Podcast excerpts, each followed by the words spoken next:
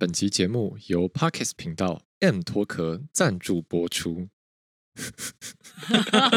嗨，各位听众朋友，大家好，欢迎收听仁爱路四段五百零七号，我是主持人吴峥。我是阿苗，我是亮君。嗨，各位有没有被我们今天的这个开场有点吓到呢？啊，仁爱路四段五百零七号已经上升到可以接赞助这个看展的节目了吗？啊，其实还没有，是因为呃，其实过去几集呢，有一些我们听众都很热心的跟我们反映说，哎，你们的声音好像会忽大忽小，然后可能吴真的声音会太小声之类的，我都要把那个音量转到最大才听得清楚。那后来发现呢，嗯，确实不是只有一个人感受到这样的状况，我们。录音品质还不是非常的稳定，好，那我们就得到了我们的这个 podcast 有台 M 脱壳，好，他们也听不下去了，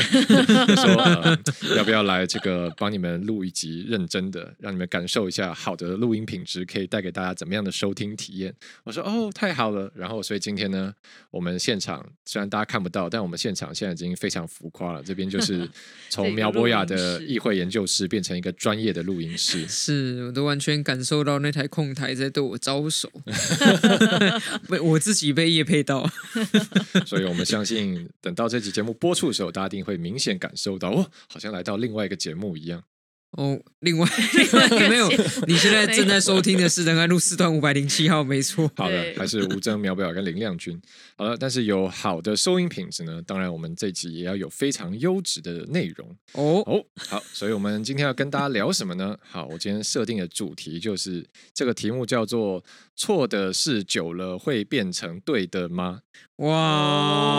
哇！为什么会聊这个呢？好，那这又又要先讲远一点，是因为之前呢也有别的听众朋友说啊，好喜欢你们的这个 podcast 频道。那除了喜欢听三位主持人分享呃时事跟感情观以外呢，也想要听你们推荐影集。我说哦好，那我决定今天就来推荐这个我最近刚看完之前的一部中国剧叫《琅琊榜》。哦，最近这个怒 怒涛汹涌的时候，火速从第一集到五十四集，看一点五倍，把它拼拼了命追完了。一点五倍，对，一点五倍。那你有欣赏到他们的演技吗？有，一直，但是我应该说，我后来有有时候到了关键场合，我就放回去，变成正常倍速。我觉得他们讲话也太慢了吧？就怎么变成 臣妾以为。这事皇上还需再想清楚。我想你们故意的吧？哪有那么慢？好，那这个《琅琊榜》跟错的事久了会变对的有什么关系呢？好，这个我就要简介一下《琅琊榜》。它的故事剧情是设定在它的故事背景是有一个虚构的朝代嘛，然后皇上有很多太子这样。那当初呢，有一个皇长子啊，就是大阿哥，但因为他们不是清朝，所以不叫阿哥。反正就皇长子就是非常的贤明，就是当初的太子，然后。呃，这个国家的这个很多文武百官啊，很多大将军都跟他关系很好，大家觉得哇，他一定可以当一个超好的皇上。但后来功高震主，这个皇上已经有点受不了了，就整天这个太子顶撞来顶撞去的，所以他后来呢就就联合皇上底下的特务机关，他们就捏造了这个一个也是很重要的将军叛变的讯息，然后把他们当成叛军，整个七万人通通杀干净，然后后来再捏造更多的讯息，指称背后的主谋原来是个皇长子。啊，这个太子竟然想要谋逆，所以太子跟这些将军，所以当时都满门抄斩，啊，株连无数。那我们主角呢，就这个将军的儿子，他就非常离奇的侥幸，最后存活下来。然后他最后，他现在回来了，他要把这个事情翻案。好，那所以这个剧情当然就是说，这个这个呃将军的儿子就主角，他化名，他现在改成叫苏先生，这样他就化名成一个类似军师的角色，然后他要选定一个。皇帝的儿子扶持他们成为太子，然后夺权。但重点是他不只是要夺权，这就是这部剧特别的地方，就是他的目标是他要把当初的冤案翻案。所以，而且这件事情他希望不是等他扶持一个太子上位以后，到他变成皇帝再来把这个事情重新过来，因为这样就变成政权朝之间的斗争，就是啊你。你后来掌权了嘛？你当然怎么讲都对，反正历史是胜利者写的，所以他要让这个太子掌权，但是又要让皇这个皇帝当初犯下满门抄斩的血案的皇帝还在世的时候，要逼他承认他自己的错误。所以很是转型正义的，没错。所以这样是我在那个我的 Facebook 上 讲说我要看《琅琊榜》，就连台大的这个历史系陈翠莲教授啊，然后周玉蔻、蔻蔻姐啊，都来说哇，这个戏其实就是非常转型正义哦。对，都不知道中国竟然拍这样剧，现在不知道还拍不拍得出来。好，然后然后我就这样噼啪从把它看完。但是呢，在看这个剧的过程中，除了转型正义，我又感受哎，另外一个很有趣的面向，我觉得非常适合来当今天谈餐，特别是跟阿苗跟亮君，我觉得哇，这个太有意义了，一定要来聊。就是我们说一个好看的故事呢，里面一定要有个冲突点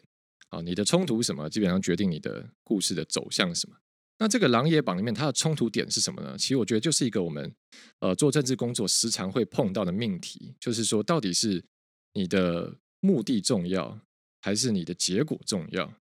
好，这个为什么会这样讲呢？因为真的很明显，他剧里面不断的用这个事情当一个轴线，就到底是你是手段好，就是我今天为了做一件好事，然后我就行得正、坐得直，最后有没有成功没关系，还是说我为了达到一个很好的目标，例如说我要推翻暴政。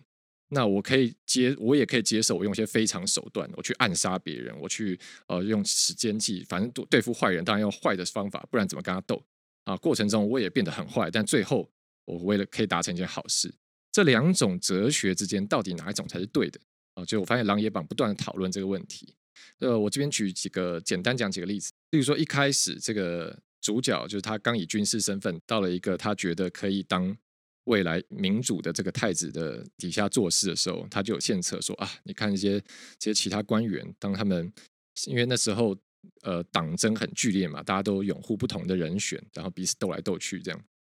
他就跟这个呃这个萧景琰，就是他选的这一个太子人选说啊，你看他们现在斗这么剧烈，有时候你可以先暂时在旁边观察一下，那等到也我们也不是不帮，而是等到有。你觉得是好人的人，他陷入麻烦，他真的被斗了哦，你再去帮他，不要在危机还没出现以前，你就先帮他处理掉了，因为不然他也不知道，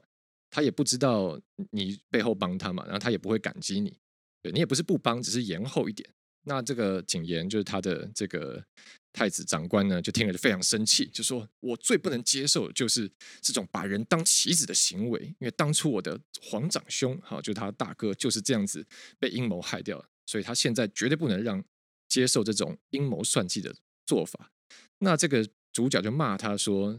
就是如果只要开开心心当好人做善事就可以，你就可以接班的话，那大家干嘛这么辛苦呢？就是你要当个好人没有问题，那是你的事情，这是你的工作。那我的工作就是怎么样让大家发现你是一个好人。所以他们就第一第一次争执啊。那其实这就很明显两种的价值观在冲突。那后来第二次到中间的时候呢，他们要去救一个。呃，当初他当年他们的同伴本来也已经逃掉了，但现在被抓回来。那这个太子景琰也是非常激动，就说一定要去把他救出来。然后，但是这时候景琰已经从本来很边缘的角色进入到已经有一个蛮有利的候选人的位置了，所以就是一切都在往好的发展。那他如果现在派人去劫狱，哇，就很可能他功亏一篑，甚至所有人都要陪跟他陪葬。大家觉得不行，我为什么现在要这么拼命去角逐权力，就是为了要。把当初这些人就翻案，还他们清白，或者把他们救出来。现在已经发生了，那如果我做事不管，那岂不是我到底是在为忙什么？那主角当然是很生气啊，就是你现在除了把所有人都赔进去之外，到底你可以达成什么？那之那之后，等你等你把你自己的命也赔掉，那谁要来为当初这些人翻案呢？啊，所以这第二次冲突点。然后后来又有一次冲突点是最后这个主角身患绝症啊，快挂了。那当然医生就帮他找到这种仙丹妙药灵药。但有一个代价，说用这个药呢，就必须搭配这个药，要有十个人啊，用他们的气血来过继给你，所以等于十命换一命。那主角在里面是一个天纵英才嘛，等于就是都是说啊，得得这个麒麟之才，可得天下。所以他身边人说：“我愿意，我愿意啊，因为你就是我们胜利的关键。”但主角就说：“不行，就说这种十命换一命的这种勾当，我实在做不出来。”对，如果你叫叫我这样牺牲十个人的命来换我一命，让我活下去，那我会变成一个怎样的人啊？所以他身边人又很急，然后他就不行不行不行。好，对，所以啊，反正讲这么多呢，基本上我就觉得说，哎，他这个剧里面真的一直用这个当轴线来铺陈，就是说我们很都很希望做到好事，但好事很难做，所以我们可能需要一些非常手段，但非常手段可能又又不好了。那在这之间，我们到底要怎么平衡呢？那其实我觉得这个是。所有的从政者一直时常要面对一个问题啊，例如你要不要要不要跟魔鬼交易啊？有如果有一天，例如说你在议会，你现在缺缺缺人支持你，那现在你要不要去找国民党来支持你呢？就是那那未来可可能国民党也会叫你支持他之类的。好，所以我觉得这个很适合接下来聊。我们现在就先当一个影子，那先来问阿米尔好了，就是，是因为这算是一个我觉得从政者亘古的命题了。大家就问说，哎，那你你你想要改变世界，那你要有手段有方法，你自己是怎么看待这样的冲突呢？我自己看待这个冲突的方法，就是每一次都要做个案的考量。嗯哼，就是说目的跟手段之间的关系，一个好的目的可不可以？合理化一个有一点激烈或者是有争议的手段，其实要端看你这两件事情之间的比例是多少。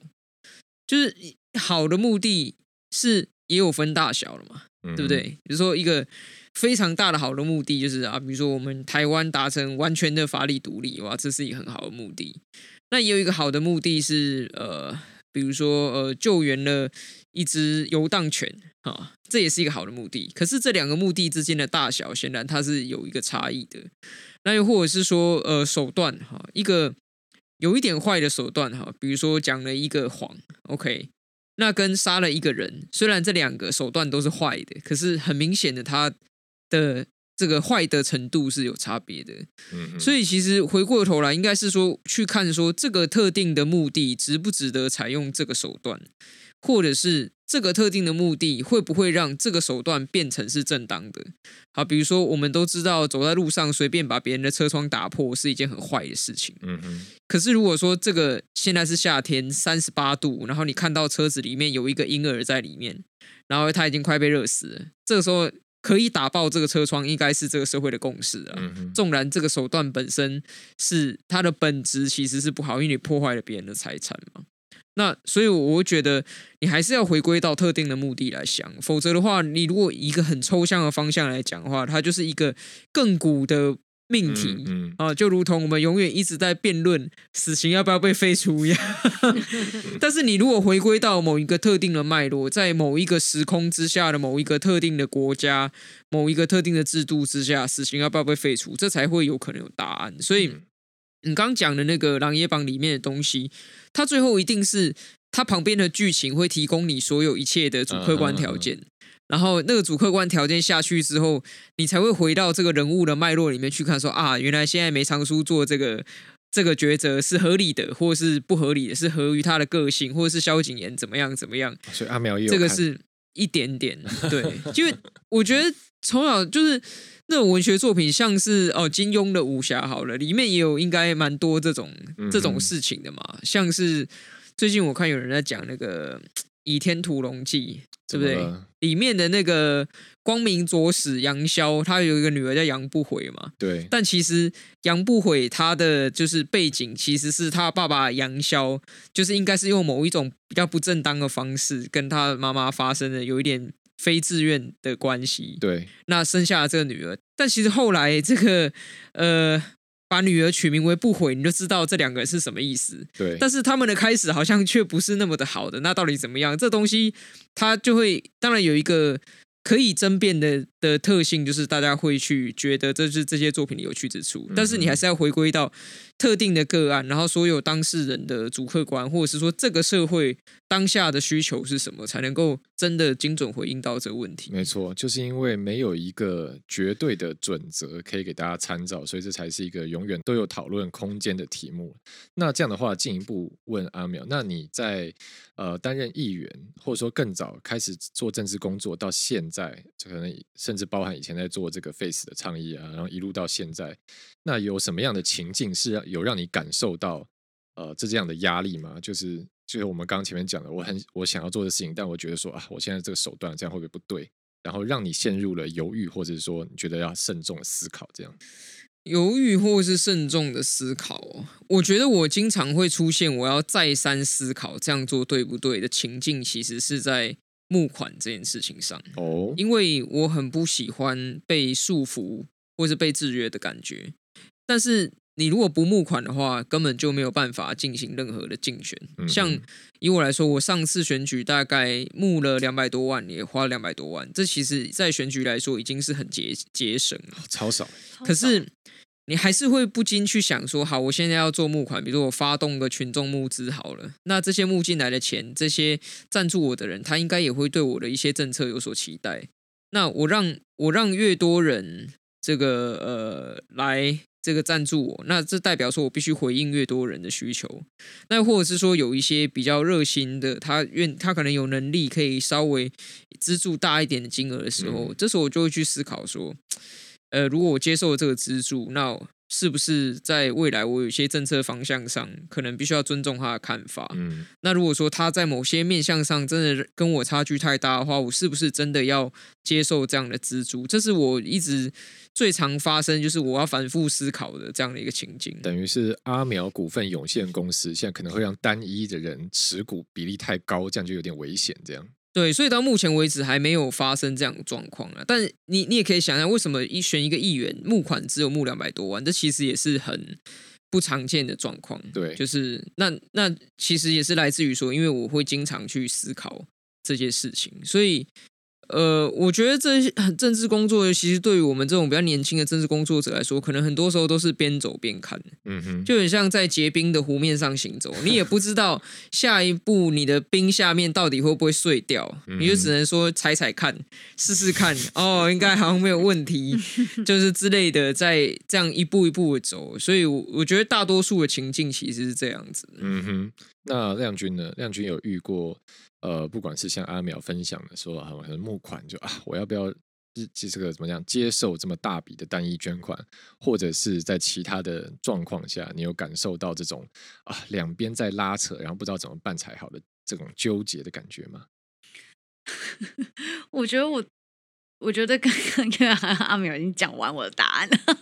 但是我觉得最大的。我觉得从从政啊，最大的困境还是说，呃，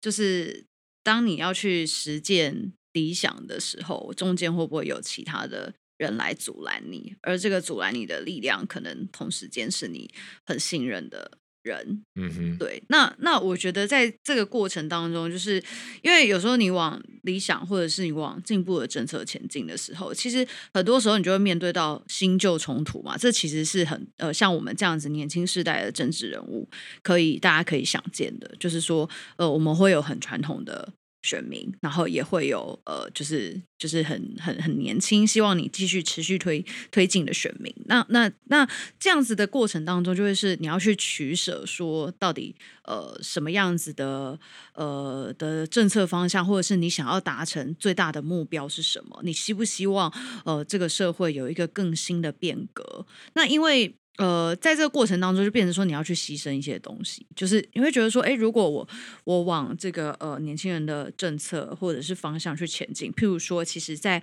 呃二零一八年选举的时候，那时候适逢那个。嗯，公投，所以其实当时有其中一个就是有关这个呃民法，就是同性结婚的这个议题。那当时呢，其实呃我我是绝对，因为我一定立刻就反映说，这当然是支持啊，这没有什么好困难的。但是呢，就是呃，当然有一些很支持我的这个婆婆妈妈们啊，哈，或者是长辈们，他们就会觉得说，为什么要去谈这个？嗯、就是我知道你支持，但是你可不可以不要公开的讲？哦，那这个就是长辈们就比较没有办法接受啦，这样子，我就说，可是，呃，对我来说，就是这是一个对的价值，然后，呃，就是他他也是一个怎么讲，就是呃，为什么我会觉得在呃从政的过程当中，能够让这件事情推进，它会是成为我一个政治上面很重要的使命跟工作。那我觉得这件事情就是重要的，那所以这时候就会有很多的。冲突就是说，那那要不然你不要公开讲好了，齁，就是你你可以默默的支持，对。但是我觉得这就是看你想要达到什么更大的政治目标，或者是你自己的价值。我觉得这是比。就是 这些呃，就是你要讲说呃传统势力或什么，我觉得我就是要打破这个，所以我会选择勇敢的、公开的去把它讲出来。那呃，这个后来当然也有一些呃正面跟负面的回馈。那我觉得呃，就是坚持做对的事情，跟你朝理想前进，我觉得那个就是需要时间的淬炼，它最后就会给你一个呃，你当时做这个决定。在影响你往后的时候，大家怎么来看你这个人？那我觉得这个其实是需要时间。嗯、就是你如果执着于那个当下的话，其实很多时候你就会过不去，然后很多时候你可能就错失了那个可以改变的时间点。嗯嗯，我自己想法其实跟亮君有点像了，就是说，我觉得，我觉得这种你想要想出一个绝对对错，其实。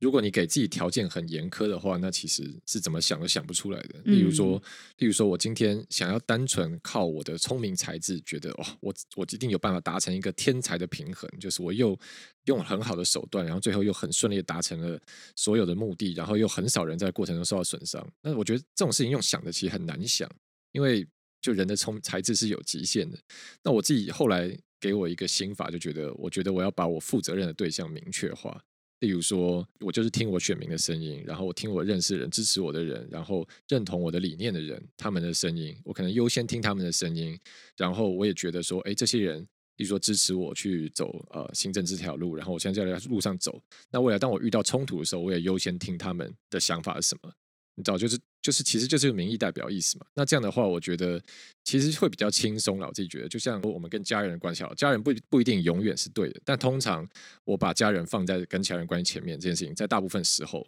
它会是一个正常，然后呃不会出什么大错的状况。但不是说所有了，我只是说类类似这种感觉。所以我后来就觉得说啊，这个对，就是有时候就不要想太多，然后反正我知道我在干嘛，然后对谁负责，然后我有秉持我初心，这样大家就可以。好，但是回来，今天我们今天这个题目设定就是说，哎，这个错的是久了会变对的嘛？那所以前面这一趴《狼野榜》呢，其实就是因为《狼野榜》是一个其实真的是很扣合转型正义这个命题的剧，然后。其实在在他，例如说在后面到到剧情快要到，哦、又要急甩尾了。现在大家有感受到我们的车，猜猜看对我们车要转去哪里了呢？哎，哎，不愧是老司机。对，但我们《琅琊榜》在后面的时候，在剧情快要进入最后高潮的时候，有主角这方的朋友拿到当年关键证物，就是说可以翻案，就是哇，这个是等于像。这当初的凶手的自白一样，对，没错，就解密，揭密，又又要解密了，就跟我们之前讲的一样，好像又有档案要解密了这样。但他现在很犹豫，就是这个这个一打开，真的潘朵拉的盒子，整个震撼弹太震撼了，会不会根本就事情还没有闹大，皇上就先啪把把先把你杀了再说，所以他就很紧张这样。但那时候旁边另外旁边这个这个人的他的亲人就说会发生什么事，我们更不知道。但是重点是。我们现在已经看到了真相了，难道我们要装作明天、后天，我还是根本都当做从来没有这看到这个东西一样？你要我当做不知道一样活下去吗？这件事情我做不到啊、所以说他觉得一定要冲，好、就是因为真相就是真相，真相被掩盖再久都还是真相。好、错的事情久了不会变对的。诶，但是真的是这样吗？我是说所有事情上的这个状况都一定这样吗？所以我们今天就来聊第二个话题。第二个话题呢，就是 大家感受到转弯了吗？我感受到，感受到转弯的感觉。这个车要开往深山的古道了。没错，第二个话题呢，就是我们日前啊，这个社群上讨论很激烈，有一组这个 YouTuber 跟登山团，呃，这个 Celine and Cynthia 啊，他们去参加了这个商业登山团赴侠客罗古道进山啊，侠客罗我也去走过，这样。啊，去进山呢，他们当然是一片好意啦，就是说山上要去捡垃圾嘛，啊，登山可都乱丢，就一不小心呢，他们把啊，把日治时期日本那时候在，因为警察会派到山上监控原住民嘛，所以他们很多住在所，然后他们就把山上日治时期那时候警察住在所喝完酒的酒瓶。他说：“怎么有人乱丢 酒瓶？”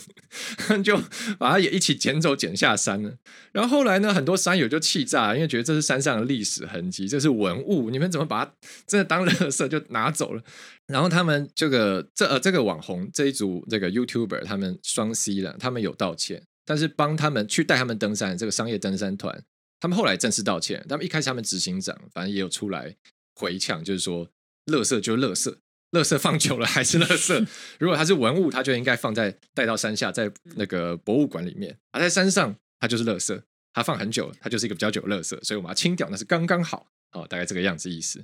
好，那但是当然，这个后来包括我们文化部也有出来讲啊，就是这是当年人家呃生活的历史痕迹。哈，虽然它当初是垃圾没错，但久了到现在已经意义不一样。他一开始那个时候是错的，但是 maybe 过了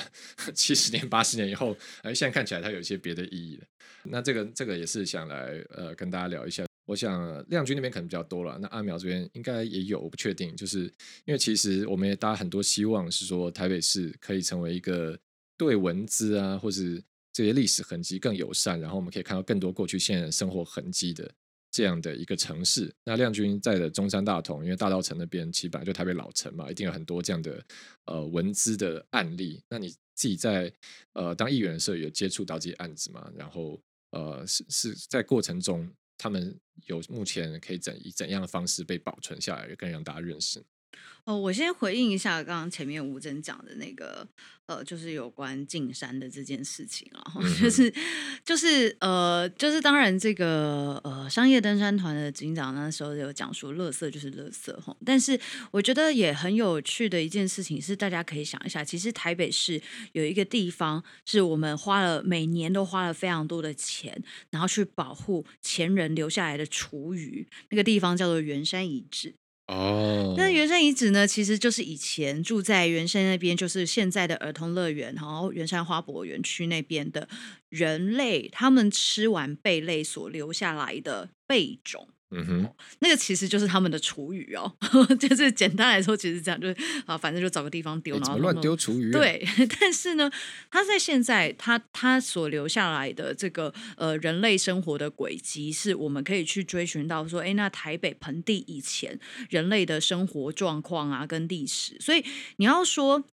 呃，这个所谓的进山，他进到山里面，然后呃看到的东西，他当然是一个好意，把这些垃圾清走。但是问题是，呃，当这些垃圾它某种程度上它是具有这个呃时间或者是呃历史意义的时候，当你把它移除的时候，其实就呃或许是抹灭了一些呃过去我们想要特别保留下来的这些历史痕迹。然后，所以我觉得这些事情还是回到说，呃，既然是一个专业的登山团的话，它还是。某种程度上要有专业的登山向导，以及他要遵守所谓的就是这个无痕山林的准则，然后就是说不要从山里面带走不属于你的东西。好，就是说当然你自己乱丢垃圾，那你当然是要带走嘛。或或者是哦，你如果看到是一瓶这个苹果西打，那肯定是属于这个世纪的产物吧。嗯哼，就是这种东西当然是你都可以去处理。可是像刚刚所呃像这次事件所提到的这个，可能已经是呃在过去日治时期。的时候所留下来的东西，那这个当然，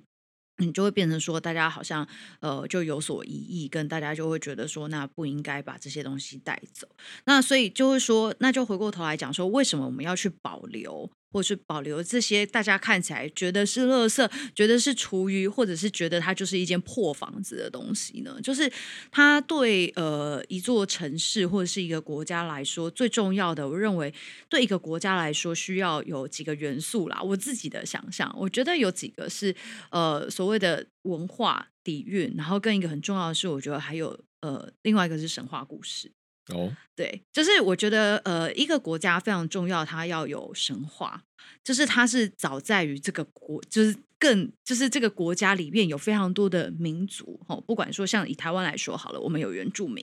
然后或者是呃我们的这这些汉呃这不管是汉人也好，闽南人也好，其实它都会有很多神话的这种东西存在。那这些神话或者是他们所崇拜的神祇，他们其实都会影响他们生活上所有的呃这些文化啊、祭祀啊等等的，然后它慢慢的就形成了人类的聚落、部落，甚至是社会的。文化组织，所以它是整个我我会觉得说，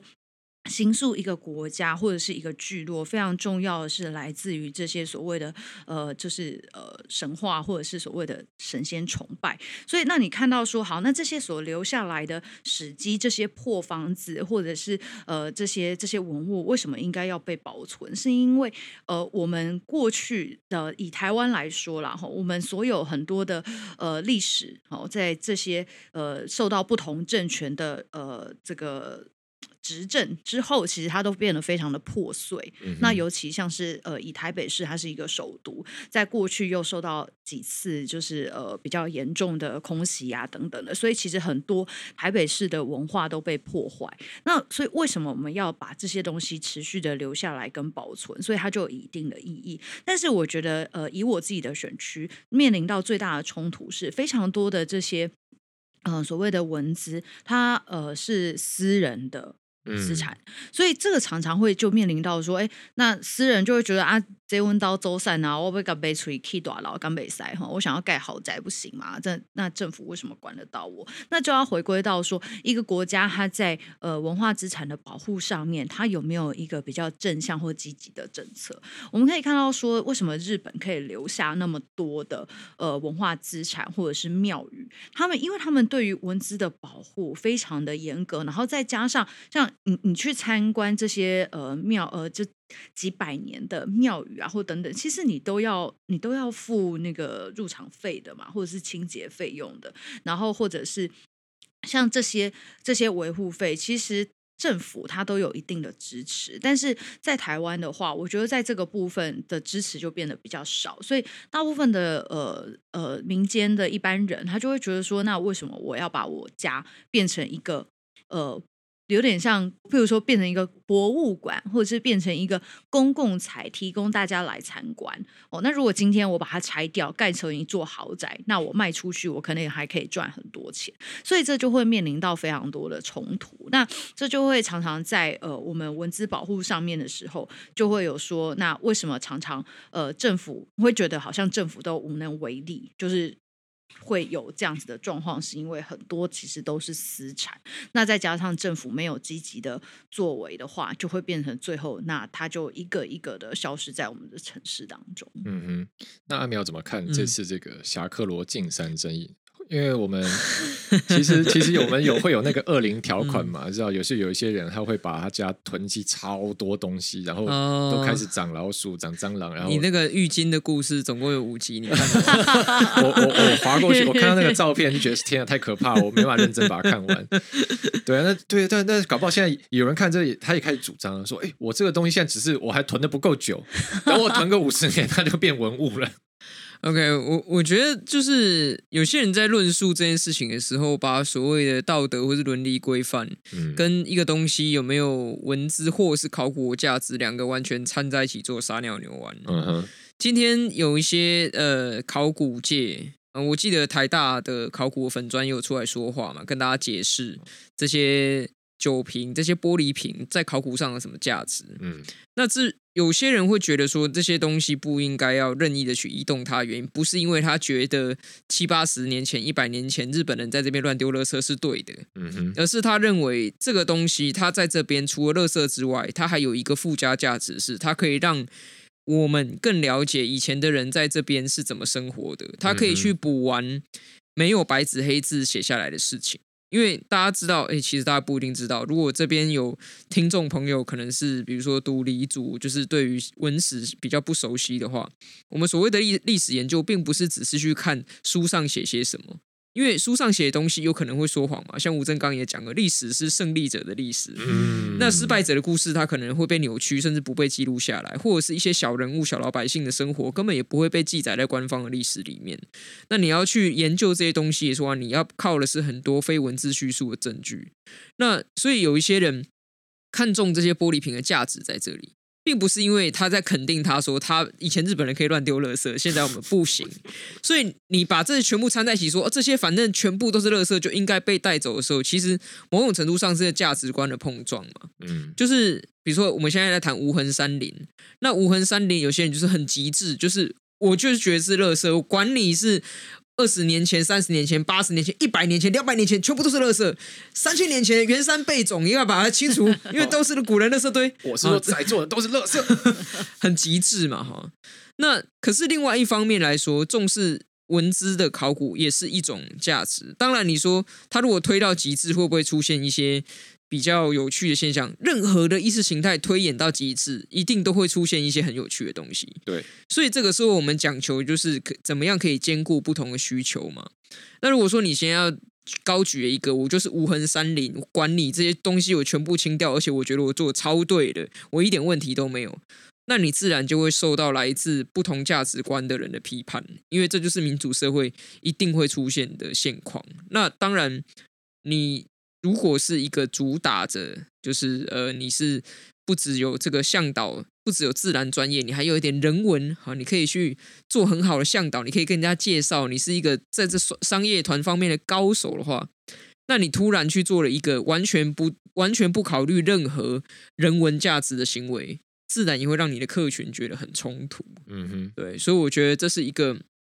很难说什么是不是错的事情，久了会变得对，或者什么，而是你从不同的价值取向去看的时候，你自然会看到不一样的价值。嗯，对，所以其实基本上。好像很难说，垃圾丢久了就是就是会变得黄金，但是实际上，垃圾久了，它确实会变成考古学的某一种证据或是研究的对象。嗯嗯、对啊。好的，那我们今天时间也来到尾声了。这个回到我们今天题目，就是说，我就硬硬定出来的，错的是酒肉变对的吗？啊，好，其实是为了要这个回应我们听众朋友说想要推荐影集的这个需求。